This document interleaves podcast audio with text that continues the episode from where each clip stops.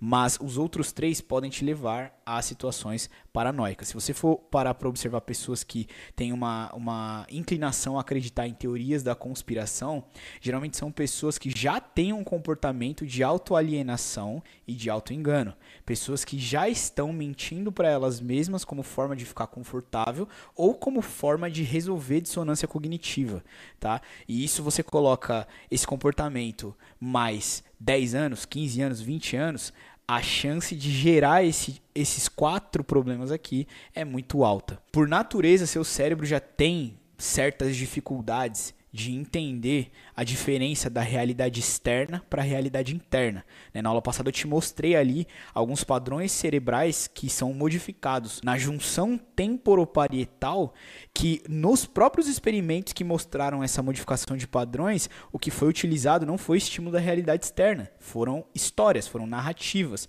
Ou seja, a pessoa que estava lendo aquela história, na realidade interna dela, estava tendo as mesmas modificações, as mesmas alterações no estado cerebral dela, que se ela estivesse vendo aquela história na frente dela, na realidade externa.